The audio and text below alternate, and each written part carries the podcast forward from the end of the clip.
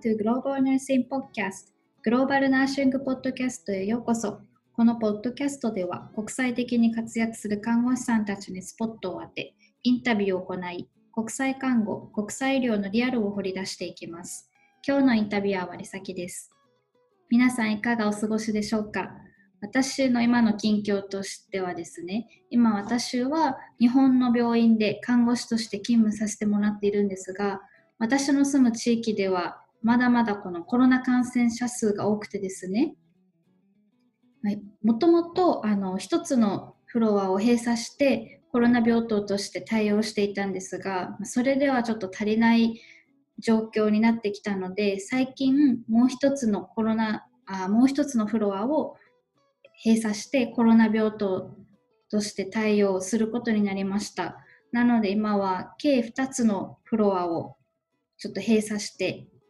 コロナ病棟として対応している形ですね。ま、なのでそれに伴って病棟からあの看護師をそのコロナ病棟にあの人員配置をしないといけなくなったりっていう状況が起きたので病棟の看護師の人手不足が起きるということもあり総病床数っていうんですかねこの病病床数を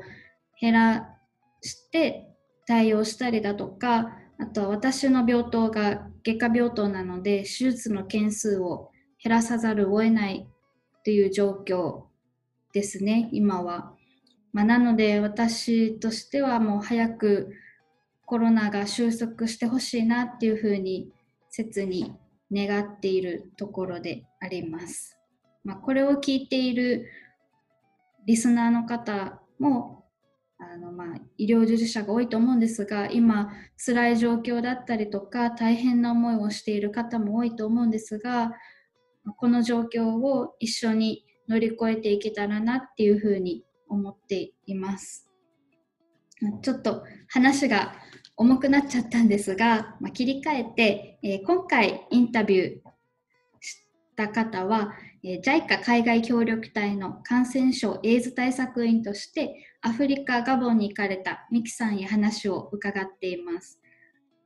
えっと、今回のエピソードではですね、あの JICA 海外協力隊として海外へ赴任するまでの過程に過程をちょっとスポット当ててインタビューをしております。であのこのインタビューをするちょっと直前にですね私が最近あの青年海外協力隊から正式名称が JICA 海外協力隊に変更になったっていうのを本当にインタビューしますっていう時に知ったのでこのちょっと頭の切り替えがうまくできなくてですねインタビュー中に青年海外協力隊って言ったりだとか、まあ、JICA 海外協力隊って言ったりだとかっていうふうにちょっとごちゃごちゃになってしまい申し訳ないんですが、まあ、今は JICA 海外協力隊っていうふうに名前が変更になったそうです。まあ、それに伴ってこの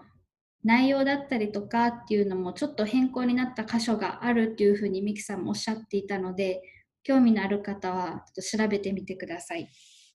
それでは私とミキさんのインタビューお楽しみください。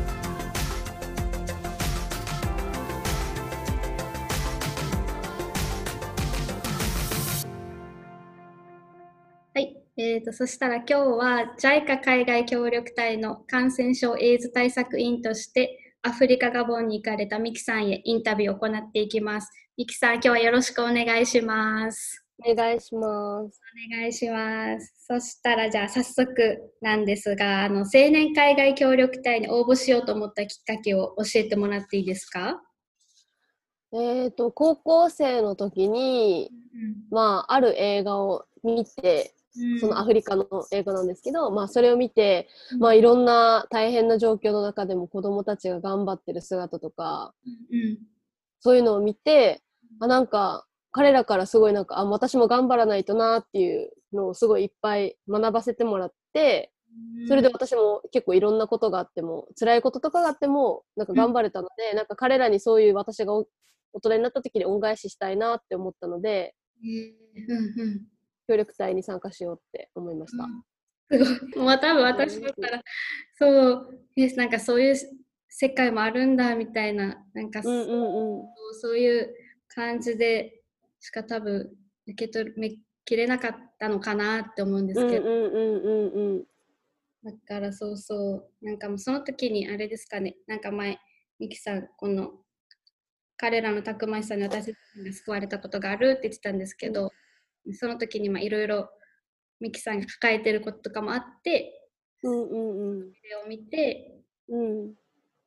救われたっていう感じなんです、うん、そうですね。やっぱ結構、まあ、ものをはっきり言うタイプの私なので、やっぱ日本の中で、やっぱ、どうなんだろうなっていろいろ思ういろんなことがあって、自分のアイデンティティとか、うんうん、そういう、なんかいろんな葛藤があった時があったので、でもなんかそういうのを彼らに助けてもらったかなって思います。えー、すごい。あじゃあそれで、それの恩返しがしたいと思って、海外協力隊を目指したってことです？はい。うんうん。OK です。そしたら、あの、青年海外協力隊として活動するまでの過程を教えてもらっていいですか？えっ、ー、と、もうずっと高校の時にそう思ってから、協力隊に行こうってずっと決めて、まあ、いろいろ活動もしてて、大学も選んだりとかしてたんですけど、まあ、その中で大学、看護学科に入った時は、もうずっともう3年間ボランティア活動に参加したりとか。3年間も ?3 年間。うん。で、ボランそのうちそのボランティアのリーダーにもさせてもらったりとかして、ずっと活動を継続して、であとは海外のスタディツアーとかにも行っていろんな経験をさせてもらってでやっと新卒の卒業が近いってなった時に協力隊に応募しました。初めて。はい。じゃあそしたらそれは大学4年生の卒業と間近って言ったら。みんなが就、えっと、なんだっけ、就職活動、してるときに私はその協力隊の応募の準備をして、応募してとか。うん、そうなんだ。そうそう、だから私とミキさんが出会ったのは、ね、大学何年生だろう、まあ、一応大学の時に出会って、ね、うん、何年生忘れた忘れたんだけど。え、多分2年生ぐらいかな。はい、そう、一応まあ、うん。お互い大学は違かったけど、もう、初めて出会った時から すっごいパワフル。ありがとうございます。本当に活動的なのがすっごい伝わってきて、うん、でで、まあ、それぞれお互い大学は違うけど、このインスタとかツイッターとか、うんでもそこから、ね、私はもう平凡な大学生活しか送ってなかったので一方でミキさんがねこのボランティアさっき言ったボランティアとか海外とかもなんか言ってましたよね。スタディツアーかな？スタディツアーもあるしこのえっとボランティア学生ボランティアみたいな感じうん。で行ったのもあるしあとはまあ沖縄のあの交流事業に参加させてもらって、南米に行ったりとか。えー、え、この、スタディツアーが、なんだ、よくちょっとどんな感じなのかなって興味があるんですけど、何をするんですか？実際。えっと、スタディツアーは、まあ、あの国際協力系のスタディツアーだったので、うん、えっと、は最初に行ったの東ティモール。うんうんうんうん。東モールわかります？わかんない。えっと、一応南半球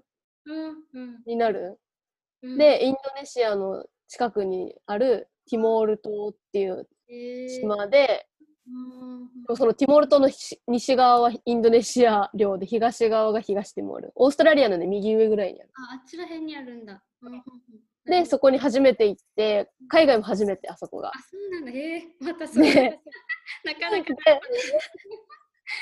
みんなに言われる。で、そこで、あの、JICA の、隊員さんとかも、協力隊員さんとかもいっぱいいたので、まあ、その活動を見させてもらったりとか、あと沖縄出身の方で、まあ、そこに協力隊とかではなく、もう本当に自分で、あの自分のお金を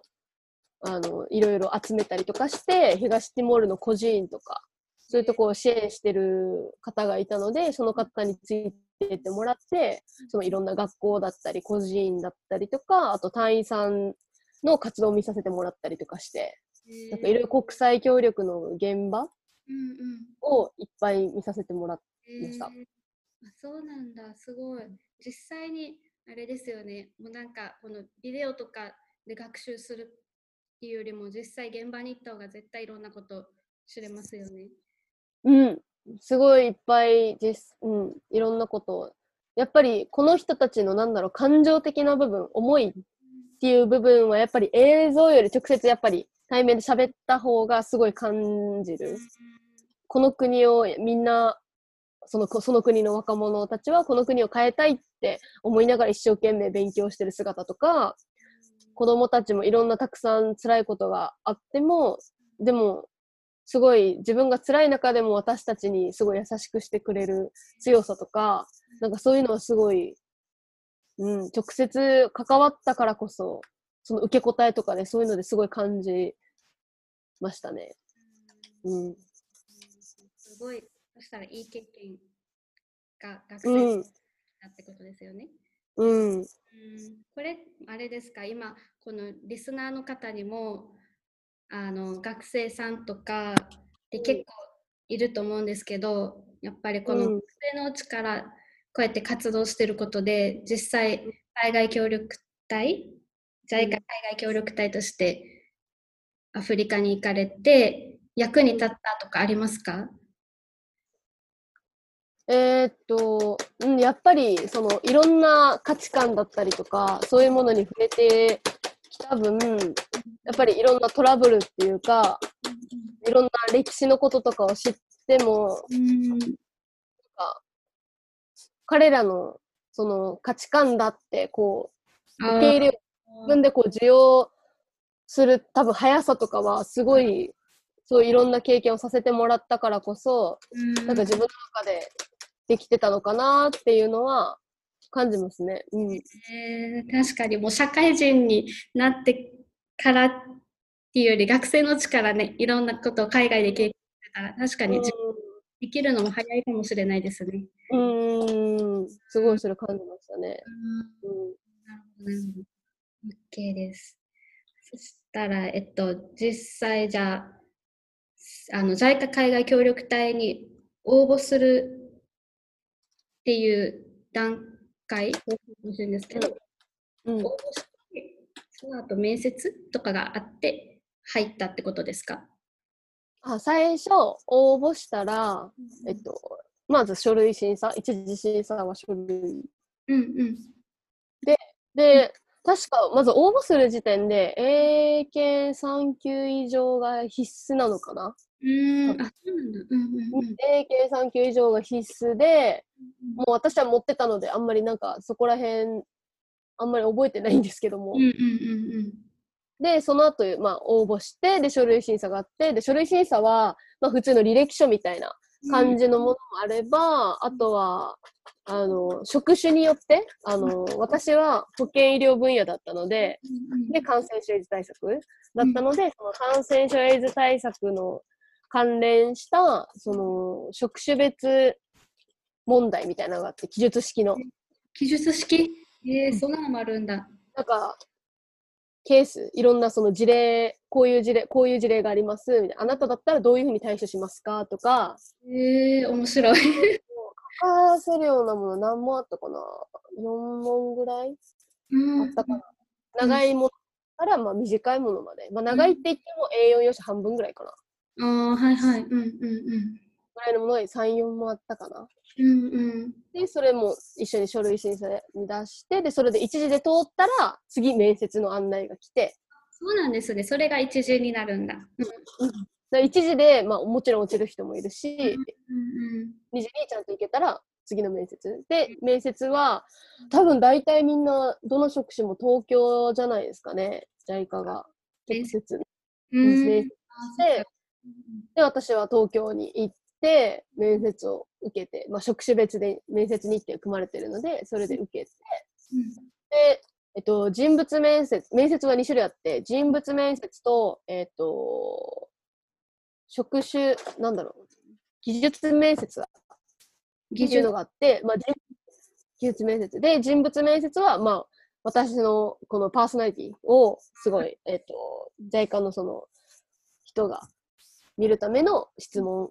だから、えっ、と、人となりをすごい関するような質問をすごいいっぱいされるところ。今までそういう時どういうふうに対処してましたか？とか。で、結構多分就職面接とかで似てるかも。学生時代に困難になった時どういうふうにしてましたか？とか、あと、これまで海外行ったことありますか？とか。まあ、歴書に書いてても、もうちょっとだけやっぱり掘り下げるような、そういうことを結構聞いてて、で、技術面接は、もうやっぱ、あの、仕事、職種に関する質問で、私がされたのは、えっと、日本で行ってるエイズ対策でどんなものがありますか？とか。えー、もう、あ、そうなんだ。で、実際に、うん、実際に LGBT とか、そういう人の、あの、ケア、支援とか、うん、そういうことに関して、なんか、それ、わかりますか？とか、どういうのがありますか？とか、なんかそういうことを聞かれましたね。これってもう、あれです。自分で事前に用意してたんです。用意っていうか、調べて、学習、学んでや、とかやってたんですかミキさん。私は一切やってなかったですね。待って、すごい。あ、なんか、えっと、もちろんわからな、なんか、わかる範囲で答える。なんかもう本当に何を出されるかわからない。やっぱり感染症エイズ対策って言っても、感染症もすごいいっぱいあって、うん、で、実際に派遣される国でも、どの感染症に対する、あの、あの、関わるかっていうのもわからないし、まあ、エイズだったらエイズのことなんですけど、まあ、わからないので、自分が希望した通りに行くわけでもないので、協力隊の。だから自分がまあ希望も出せるので、ある程度希望を出したことに関連したことは、まあ、なんだろう、自分が知ってる範囲で、とか、エイズの対策っていうか、どういうことを日本はやってますか？って言ったら、まあ、保健所の無料で検査できるようにとか、そういうのがあります？とか、そういうもう本当に簡単なことしかなくって、でも本当にわからないことはわからないってはっきり全部言って。そうなんですね。うんそれも大事なのかもしれないですね。あの、わからない。わ、からない。そうそうそうそうそう。きり言うのも。うんうんうん。わからないって自覚ができたら、それをやっぱ面接で聞かれて、あ、やばいと思ったら、受かるまでにまた勉強しようとかってあるので、やっぱりはっきり言って、その意思をちゃんと多分面接官に伝えることが大切なのかな。うんうんうん。うん、了解です。ありがとうございます。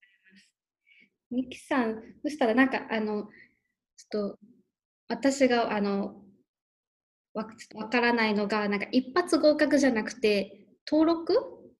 して、うん、なんか繰り上がったって言ったじゃないですか。なんか、どんな感じなんですか？一発合格、合格不合格じゃなくて、合格と登録があるってことです？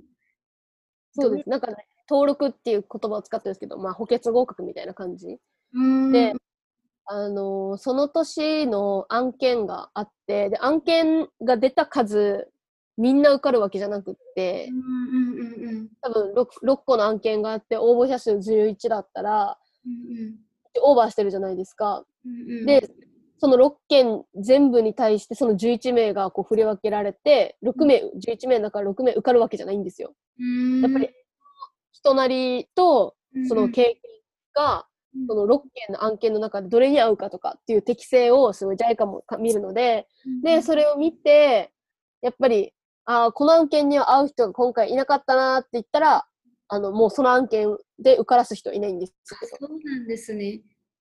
なので、そのなった時に、あの、11人とかいた中で、あの、じゃあ、6件中3件しか受かりませんでした。うんうんうん、ってなったら、残りのその8名の中から、うん、えっ、ー、と、案件を、案件の分、うん、残りの案件の分、補欠合格で登録みたいな感じで、合格させるんですよ、一応。え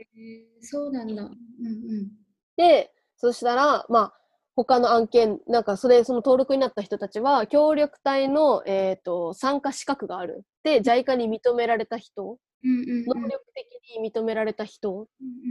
ていう判断なので、その案件、その応募した時の案件には合うものはなかったけど、能力的にはもう満たしてるので、うん、あの、他に案件がこう出てきた場合とか、まあ、出てきたりするんですよね。あの、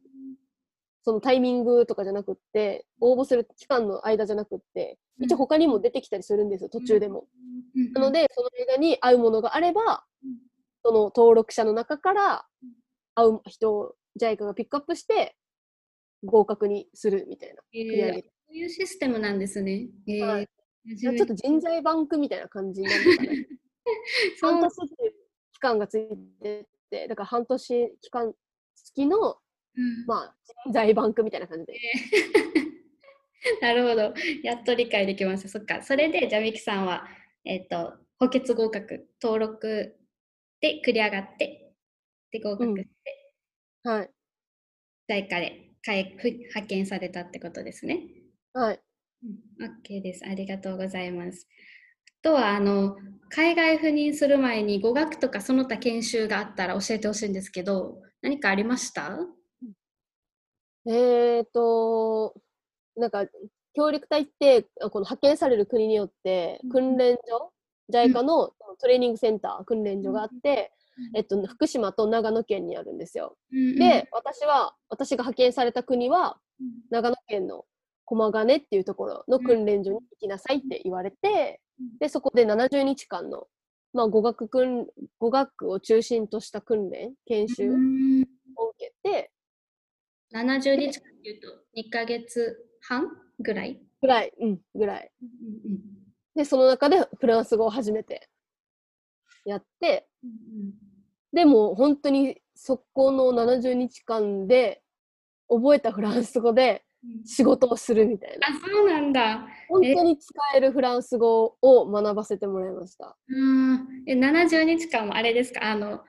朝から晩までずっと語学げ語学研修みたいな感じです？8時半からだったかな。何分からか、まあ、普通に学校みたいな感じで、えー、の授業が始まってでお昼挟んでお昼後も1時間1コマ分あったりとかしてでで語学が終わったらその後はこの海外で生活するための健康に関する研修だったりとか安全管理に、えー、があったので、まあ、毎日その後1コマ2コマがあって6時に終わったりとか。え、そう、え、8時、8時、8時から6時まで、夕方の ?6 時まであったかな？でも、6時、結構もう暗かったイメージなんだよな。ご飯食べたのが6時かな。うん。えー、すごい、もう、がっつりですね。みっちり？がっつり。えー、えー、だけど、もうこれをあの実際一緒に海外に派遣される方と一緒にやるってことですよね。そう、私たちの時は121名みんな同じように。えー、えー、どうでした？なんか感想はやってみて。まあ結構大変って聞いてたんですけど、やっぱ私はすごい同期がもうもうすごいもうい素敵な人たちばっかりだったので、うん、もう楽しくてあっという間の70日間だし、苦しいって思った記憶がない。多分 そうなんだ。うん、え、実際は大変って聞いてたってことですよね？私の周りの先輩にこの話をすると、いやもう一生戻りたくないって言うんですけど、私はもうもう一回戻れるって思って。え、なんで他の隊員は一生戻りたくないって思うんです？やっぱ語学もすごい、うん、もうみっちりですごい大変だし、あとまあ、もうみんなで寮生活みたいな感じだから、この多分人間関係、も人とも近すぎて、ある程度のパーソナルスペースを持た持持てなくて、結構そういうのが苦しかったりとかしたんじゃないかな。でも私はこう人と生活するのも全然普通に好きな人、楽しいって思う人だったし、語学もみんなでやるから、一人でやるんじゃないから、大変さもみんな一緒だから、うんうん、そういうの分かち合ってた気分だったから、あんまりなんか楽し楽しいなって思わなかった。もういいもうこれ。ミキさんのこのなんでもともと性格が。ここに生かされてた。うんかもしれない。すごいもうすごいそうなんだ。だけどこのあれですよ多分ここで得たなんだろう安全の安全管理とかそういうもの多分生かされました。生かされたかもしれない。うんうん多分。多分やっぱどう頑張ってもやっぱ会う時は会うので。ああそっかそっか。うん。あの場面になんか大変な場面に、うん、私は交通事故に、ま、あのちょっとあって。ガボンで。後ろから車がちょっと突っ込んできたのでもうどうしようもないみたいな。歩道歩いてただけなのにみたいな。それはねまた違いますもんね。学校で学学ぶ学ばないかな でもどう頑張っても避けれない私は。もう歩道歩いてただけだから。待ってもう面白い。そんな感じです。だから、うん。うん。えー、もう本当にもうねこういう感じのミキさんの性格がこの70日間を楽しく過ごせたってことですね。おかげさまで楽しく。はい、了解です。ありがとうございます。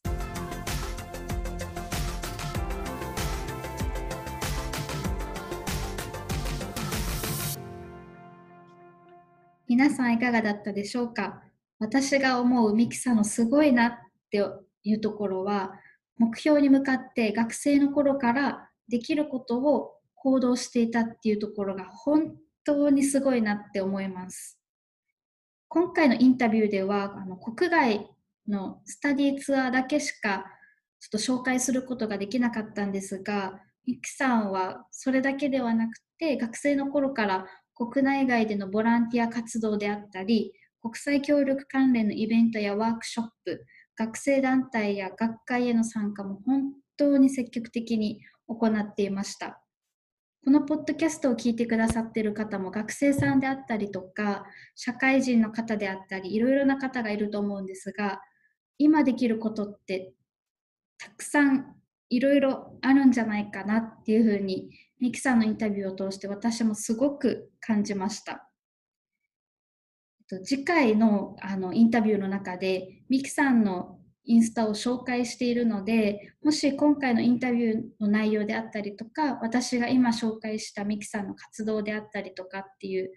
のに対して質問とか感想、コメントなどがある方は、ぜひミキさんへメッセージを送っていただけたらなっていうふうに思います。次回のインタビューは、ミキさんが実際に JICA 海外協力隊としてアフリカ・ガボンへ行かれて経験されたことを話しても話していただいているので、そちらも楽しみにしていてください。それでは、See you soon!